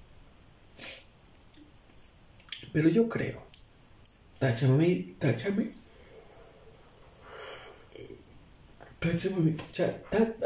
táchame de idiota, ¿no? Escráchame, tíldame de idiota. Pero yo creo que si vas a gastar más de 30 mil pesos en un teléfono, pues te compres algo bueno, algo con calidad. Y digo, los Xiaomi traerán Snapdragon 888 Plus, pero realmente si te compras un Realme, vas a tener la calidad que no te da Xiaomi, la potencia que no te da Samsung y las cámaras que no te da ninguna otra marca. Listo. Y tienes la capa de personalización más chingona que existe. Y es que déjame decirte, aclarar algunos mitos de la telefonía, por favor. No pienses que los megapíxeles dan mejor calidad de foto. Tienen que ver, pero importa mucho más el sensor y la apertura focal.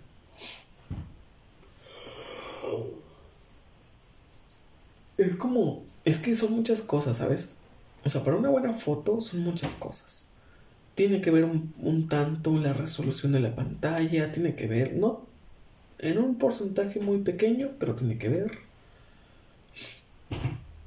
Tiene que ver también la apertura focal de los lentes, la calidad de los lentes, la inteligencia artificial de esa cámara, que detecte automáticamente enfoques de luces, que detecte rostros, que detecte tonalidades de piel, enfoques de color, todo ese tipo de cosas.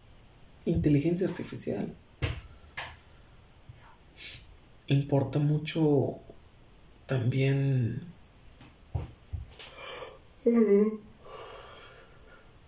pues sí es como que lo más importante. Porque digo igual con una cámara de 108 megapíxeles pero con un mal sensor pues igual tomas una foto muy fea y muy pesada. Porque los megapíxeles son cuánta información puede percibir el, el sensor. ¿Cuánta información puede interpretar el sensor? ¿Qué pasa con los teléfonos que tienen menos megapíxeles? Bueno,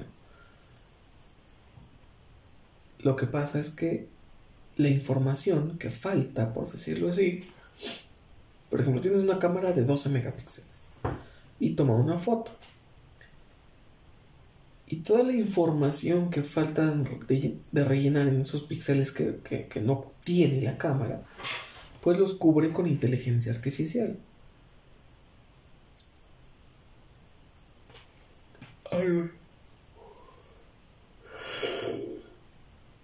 Si tienes buenas capacidades en ese aspecto, pues la cámara o el teléfono va a llenar esos huecos con, con información bien capturada, con información de buena calidad. ¿Qué pasa con un sensor de mala calidad? Bueno, rellena esos huecos con pues imágenes borrosas, con ruido, lo que se le llama estar pixeleado. ¿Sabes? O sea, un mal sensor recopila mala información. Un buen sensor recopila muy buena información. ¿Y qué pasa con un con una cámara de 108 megapíxeles. Bueno, en lugar de rellenar los huecos con inteligencia artificial, los va a rellenar con información que el mismo lente está percibiendo. ¿Qué pasa cuando hay más información? la cosa se vuelve más pesada. ¿Qué pasa cuando se rellena con inteligencia artificial esos huecos? La foto es más ligera.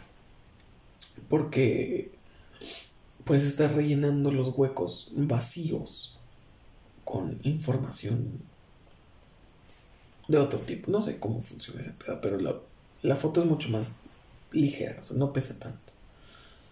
Y es como lo que comentaba ya en, otro episodio de la calidad. Por ejemplo, hoy día ya se está usando mucho que las aplicaciones te, te presumen que tienen alta alta definición, alta fidelidad, high fidelity o alta fidelidad en el sonido.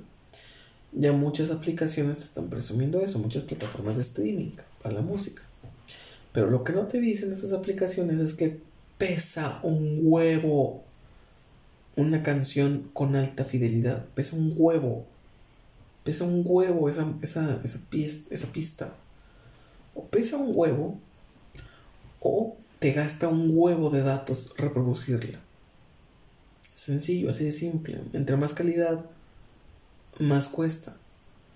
A veces cuesta en dinero, a veces cuesta en información, a veces cuesta en datos, a veces cuesta en almacenamiento, pero cuesta. La calidad cuesta. Y en cuestión de la música, pues cuesta en almacenamiento o cuesta en, en datos de navegación. Y en cuestión de la imagen, pues cuesta en, memoria interna una foto de 108 megapíxeles pues va a pesar un huevo a comparación de una humilde de 12. Sencillo. ¿Por qué crees que los iPhone tienen 12 megapíxeles nada más? Porque los iPhone están conscientes de que no le puedes expandir la memoria interna y están conscientes de que aunque que es también muy difícil pasar tus fotos a un disco duro o a una computadora, es un tanto difícil es muy tedioso más que. No difícil, es tedioso. Y están conscientes de eso. Por eso te dan una cámara que te toma muy buenas fotos, pero que pesan poco. Para que ahorres memoria interna. Por eso Apple se preocupa mucho por ahorrar tu memoria interna. Porque sabe que es un recurso finito, no renovable. Aunque tiene alternativas como pagar una membresía o comprar más espacio en la nube, pero seamos realistas. La gente dice, y a mí me parece una pendejada, ¿eh? Atacan mucho a los iPhone porque dicen, uy, no les puedes expandir la memoria interna y tienes que pagar por expandirla en la nube. Y yo digo, huevón, huevón, decime cómo le expandís la memoria interna a un Android. ¿Cómo se la expandes? Ah, pues le pongo una tarjeta micro SD. Ok, y esa puta tarjeta es gratis. Esa puta tarjeta es gratis. No, huevón, no es gratis. La tienes que comprar. Así como compras espacio adicional en la nube. ¿Ves? Eres un pendejo. No, es que es más fácil expandir la memoria la memoria interna en un Android no es fácil, pendejo, no es fácil. Le pones una memoria externa a tu teléfono, pueden pasar dos cosas. La detecta o no la detecta. ¿Qué pasa si no la detecta? Pues tiraste a la basura tu dinero. Si sí la detecta, van a pasar dos cosas.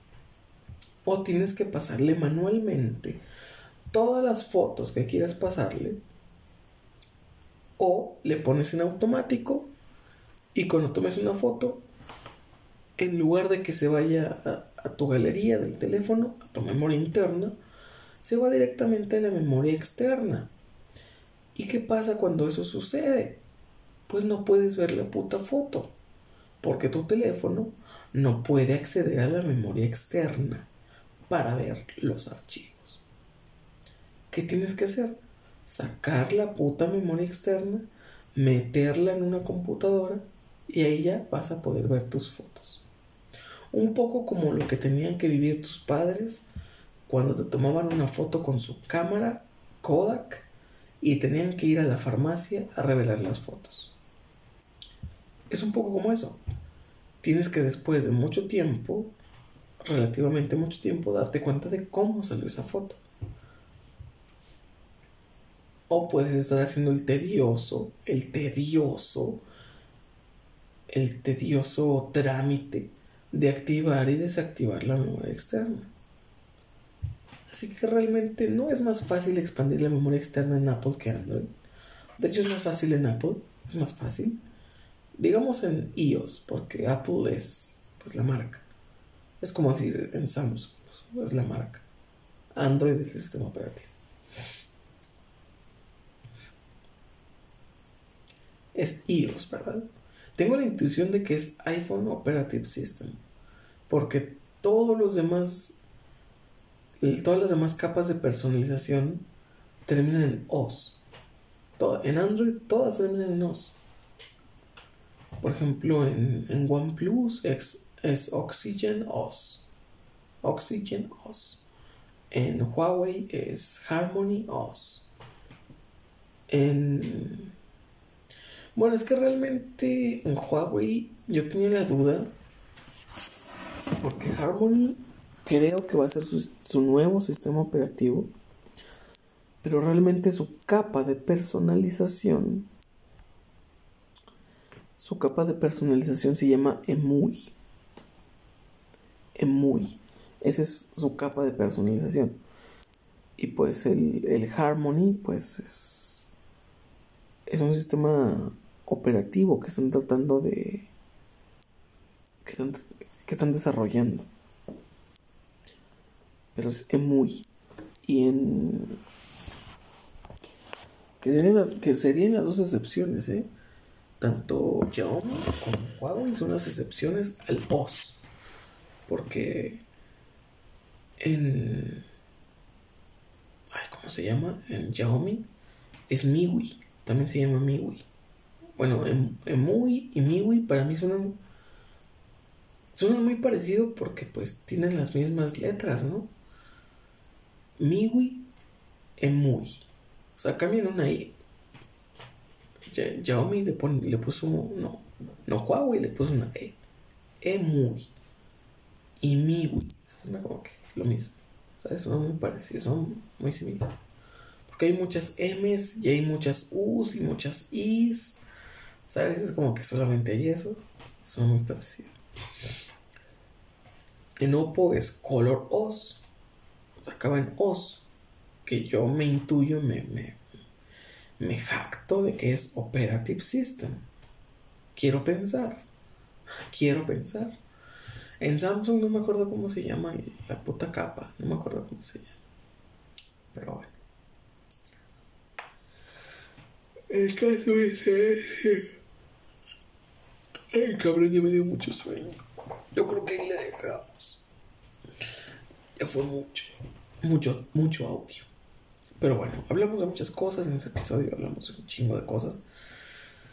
Principalmente si te quieres comprar un, teléfono bien chingón, que no rebase los, los 10 mil pesos, sinceramente hay tres opciones. De todas las que hay en el mercado, yo te digo tres opciones, porque Samsung, la verdad que yo creo que por lo que valen, un Huawei te otorga las mismas cosas, hasta mejor y más barato. Y digo, tampoco hay que irse mucho por los precios, pero si un teléfono de 8500 pesos puede hacer lo mismo que un Samsung que vale 12, pues yo sí me iría por el de 8500. La verdad. Porque digo, si comparamos un Nova 8 con una 72, puta madre, valen lo mismo, pero el Nova 8 de Huawei se lo lleva de calle, se lo lleva de corbata a la 72. Sí, la 72 es sumergible y su puta madre, pero realmente tiene una carga miserable, creo que de 25 watts. Una carga, pues, mediocre contra 66 watts del Nova 8. Una pantalla curva con mejor resolución a 120 Hz contra una pobre pantalla de 90 Hz que capaz le pasas el dedo y se estrella capaz le pasas el dedo y se raya. Porque, ah, ¿cómo tienen ese puto problema los Samsung, eh? Te los metes al bolsillo y puta madre, ya se rayó tu pantalla. Son muy malos en las pantallas. O sea, luego, se rayan. Y luego los materiales de los que están hechos. Bueno, antes tenían mucho este acabado cristal, este acabado espejo. Y cómo se cómo acababa de rayado el puto teléfono, acababa. Acababa que parece que, que le diste con una le con una con una lija. Horribles. Horribles los materiales que usaba Samsung y que sigue usando. Yo creo que Samsung es muy reconocido por las cámaras. Mucha gente dice, no, que es una marca fotográfica y su puta madre. Pero realmente Huawei te toma mejores fotos al Chile, güey. Al Chile Huawei te toma mejores fotos, no mames. En teléfonos. Teléfonos. Y ya sé que me vas a decir, es que no traen es que no traen Google. Déjate de pendejadas, por favor. Déjate de pendejadas. No estás todo el puto día mamando. Es que Google me espía, es que Google me activa el micrófono, es que Google esto, es que Google es bien invasivo, es que Google mi privacidad. No, no, no. No te quejas todo el puto día de que Google es un espía. De que Google te activa la cámara, de que Google te activa el micrófono. No te estás quejando todo el día de eso. No estás mame y mame y mame con que Google esto, Google lo otro, Google la chingada, te presentan un teléfono Android que no cuesta un huevo como un iPhone, que, está barato, que, que está accesible y que no trae Google, y la haces de pedo. Dices, no, ¿cómo puede ser que no trae Google? O sea, o sea, puta madre, ponte de acuerdo.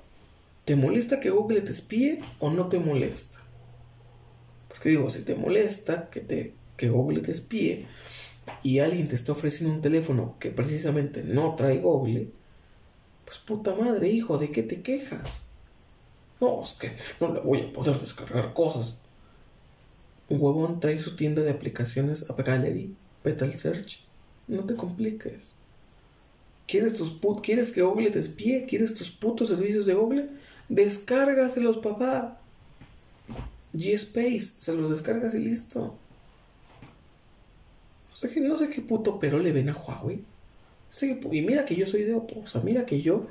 Mira que yo vendo Oppo. Y sé reconocer que Huawei están más chidos. Por poco, por pocas cosas, pero están más chidos. A mí, sinceramente, nadie me saca que el. Uh, no he visto yo un equipo que esté más chido que el Reno 6 de Oppo. La neta, si tienes 16 mil varos de sobra, güey. o, no, o no te importa terminar pagándole 24 a Coppel.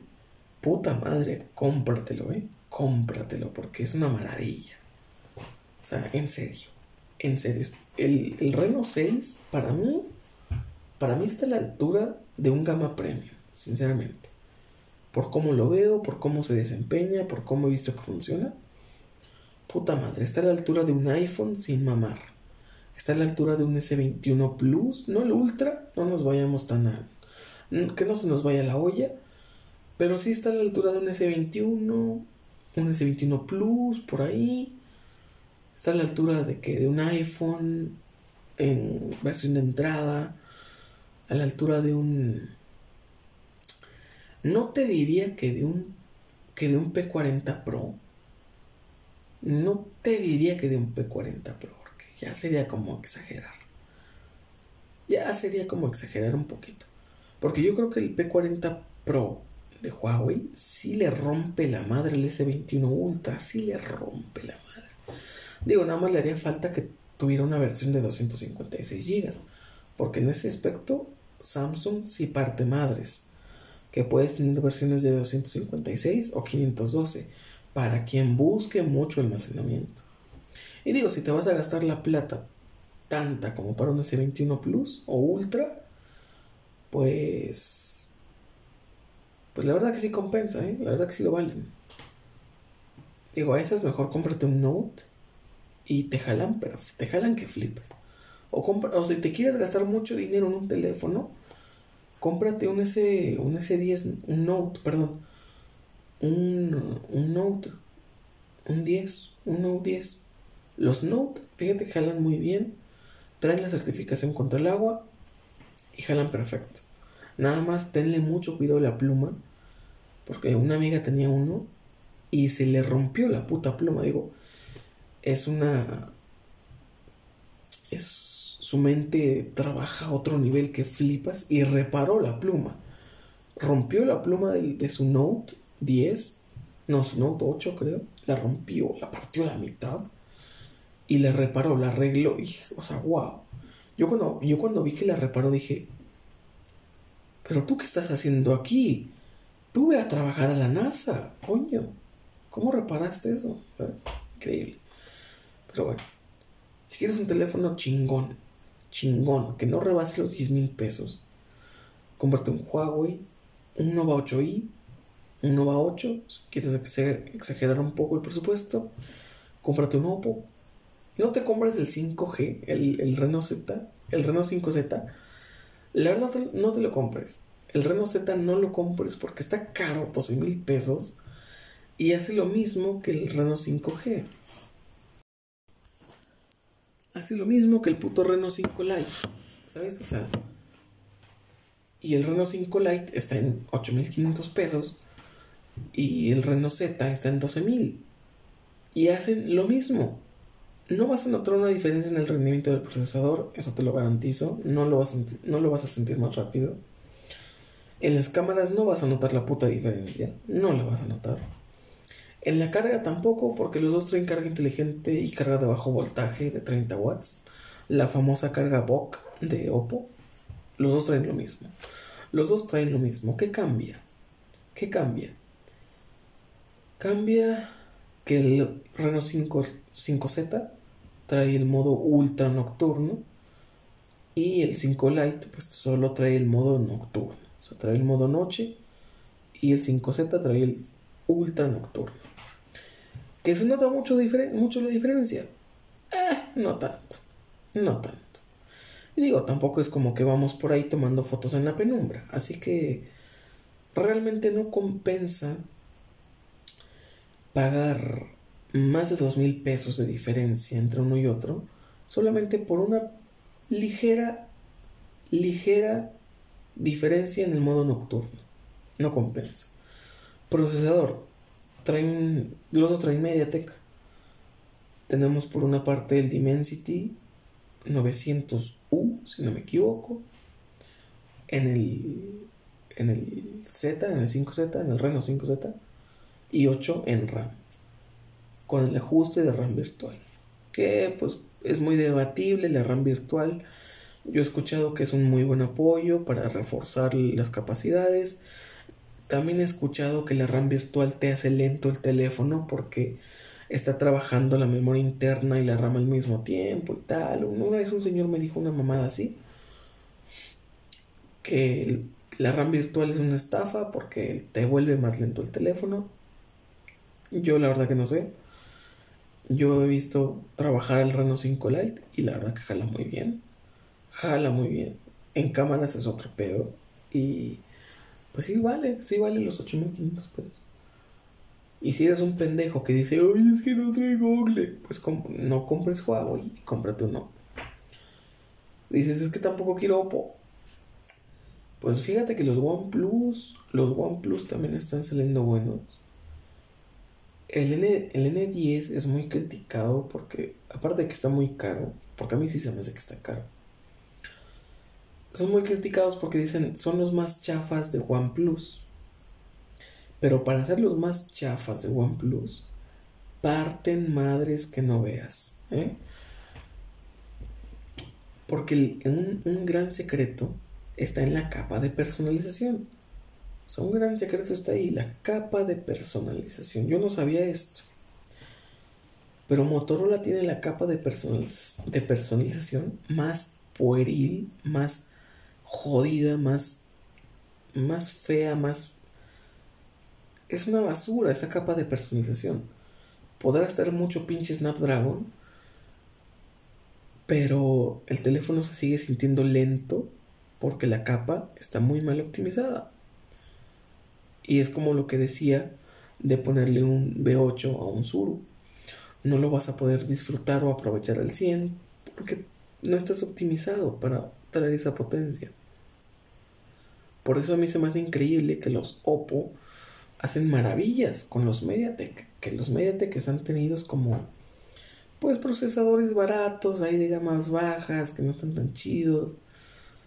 Y con, con, con MediaTek, los pinches Oppo hacen maravillas. Maravillas.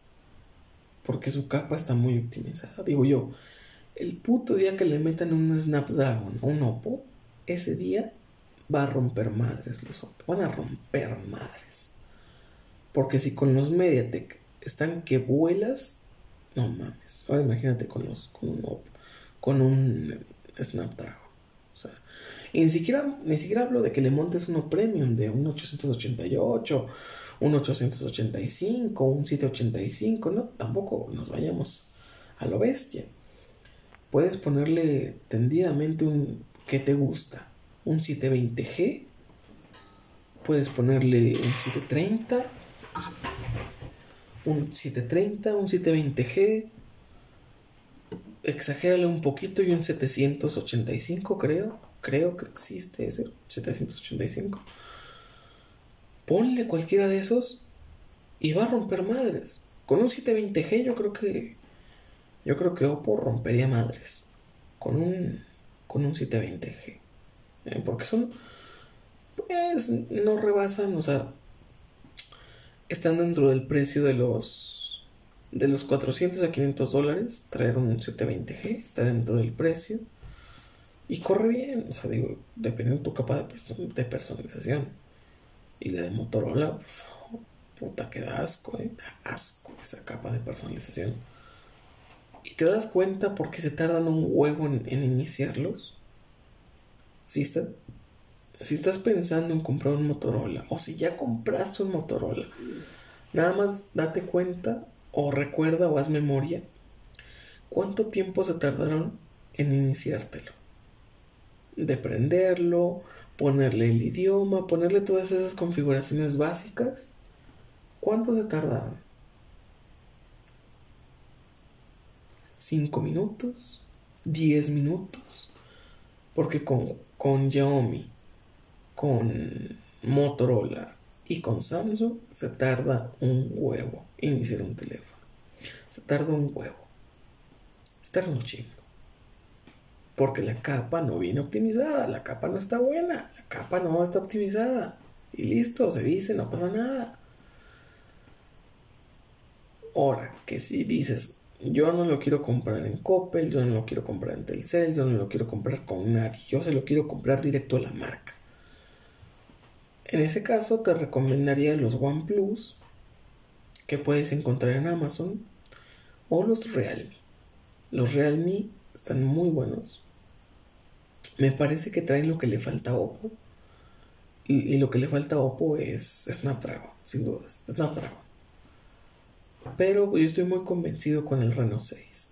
Ya salió, ya salió el Reno 6 Lite, pero no he visto, no he tomado capacitación de ese. Pero los que ya tomaron capacitación de ese, dicen, dicen que está culero, dicen que está feo, dicen que sigue estando más chido el Reno 5 Lite. Así que toma tus precauciones, que no te la cuelen que no te la cuelen. Y si estás pensando en comprar un, teléfono y dices, oye, ¿sabes qué? He escuchado que los opos salen chidos y tal y cual. Cuando vayas con el vendedor, que no te la cuele. Que no te la cuele. No dejes que te venda algo que no quieres. ¿Sabes? No dejes que te venda lo más. Porque esos hijos de puta, esos hijos de puta, te venden lo más caro. Porque es lo que tienen que hacer. Es lo, digo, no es inmoralidad, no es, no es como que sean villanos, es lo que tienen que hacer, es lo que nos piden hacer, venderlo más caro. Pero, pero sí que no te la cuelan. ¿Sabes qué? Oye, quiero algo rápido, potente, con buena cámara, tal y cual. Que no te la cuelen con el Reno Z. que no te la cuelen con el Reno 5Z, por favor. Que no te la cuelen. Porque créeme, estarías tirando la basura dos mil pesos. Porque con 8500 vas súper sobrado con el Reno 5 Lite. Increíblemente. O sea, el Reno Z, la verdad que no te lo recomiendo. En diseño a mí se me hace feo. Colores se me hacen feos. Porque son los mismos que el Reno 5 Lite, pero en mate. O sea, ¿quién, quién vergas quiere llevar un teléfono en color mate? Seamos honestos. Y pues el módulo de cámaras no se me hace que esté bonito. La forma está como que está más gordo. Se me hace, a mí se me hace que está más gordo, más ancho. Y no, la verdad no me agrada. Para nada me agrada el Renault, el Renault 5Z. Yo me seguiría por siempre quedando con el Lite, con el 5 Lite. Pero yo voy a subir la apuesta y rifarme a comprar un, un Renault 6. Está en 16 mil varos, ya lo sé. Está caro. Está bien pinches caro.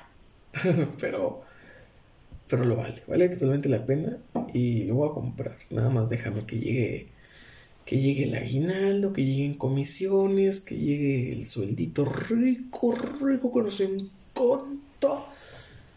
Y lo voy a comprar, ¿eh? Sin dudas, lo voy a comprar. Lo voy a comprar. Aunque me endeude en Coppel dos años, pero lo voy a comprar.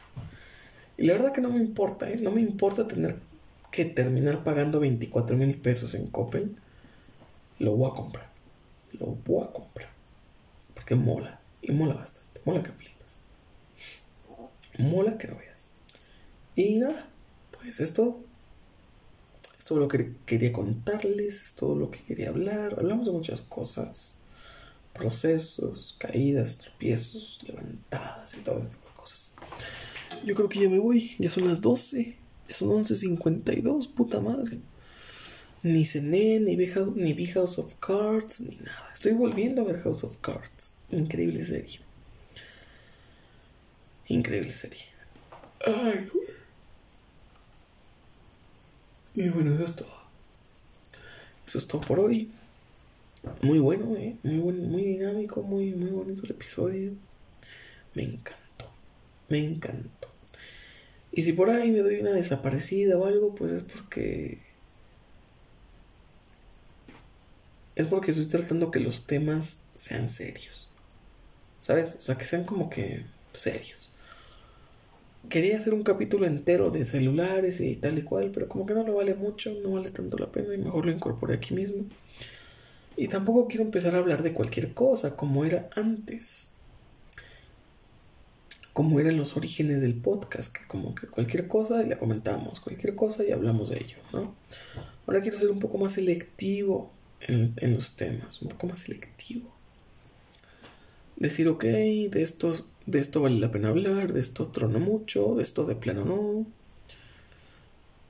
Y si me doy una desaparecida de uno o dos días es porque es porque igual no ha caído un tema rico, un tema bonito, un tema sabroso que comentar.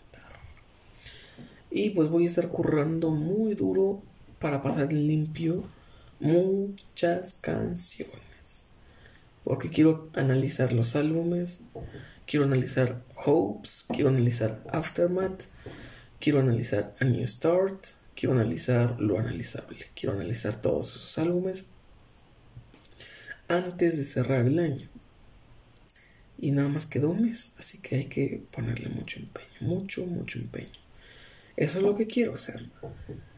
Y si no nos da el tiempo, pues ni modo, tendrá que ser en enero. Pero yo quisiera estar analizando Unspear Little Nightmare, estar analizando Fixed Angel y Concord antes de que acabe el año. Porque Concord es Concordia. es un álbum que viene, viene durísimo, viene a responder muchas preguntas que todos nos hacemos, preguntas que todos nos hacemos a diario. ¿Cómo voy a continuar si ya perdí a esta persona? ¿Cómo voy a volver a amar? ¿Cómo vuelvo a confiar? ¿Cómo vuelvo a sentir?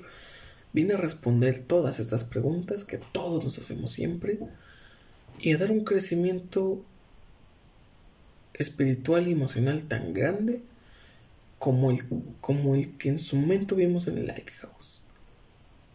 Pero diferente, más, más puro, más sincero. Viene muy fuerte, muy, muy fuerte Concord, Concordia. Viene muy fuerte. Inspirado en múltiples artistas, inspirado en Adele, inspirado en Kings of Leon, en un par de canciones, inspirado en Concord, hay una banda que se llama Concord, inspirado en, varios artistas, varios artistas. One Republic, también hay una canción de One Republic. De Pearl Jam, está una canción, tomé de nuevo inspiración de la canción Black. Y bueno, era muy duro, muy sabroso este álbum. Y creo que será un álbum en el que pues me voy a retirar. A retirar por lo alto de escribir canciones. Al menos por un tiempo, porque obviamente va a llegar la piba que me devuelcos el corazón y diga yo, vamos a volver a escribir canciones, pero quiero darme una pausa, quiero darme un respiro y volver a lo que nos atañe con Young Force. Porque hay que escribir Young Force 5, hay que escribir Legends, hay que escribir... Quizás me ponga a escribir el Rebirth de Camino de Sangre, porque lo dejé ahí, lo dejé ahí tirado. O me ponga a escribir el Rebirth de, de Young Force. ¿Quién sabe? Porque al término de Young Force 5, pues el universo se reinicia y por fin vamos a ver lo que Young Force siempre debió ser. Pero bueno, ahí se ve manda, se lo lavan y pues poco más.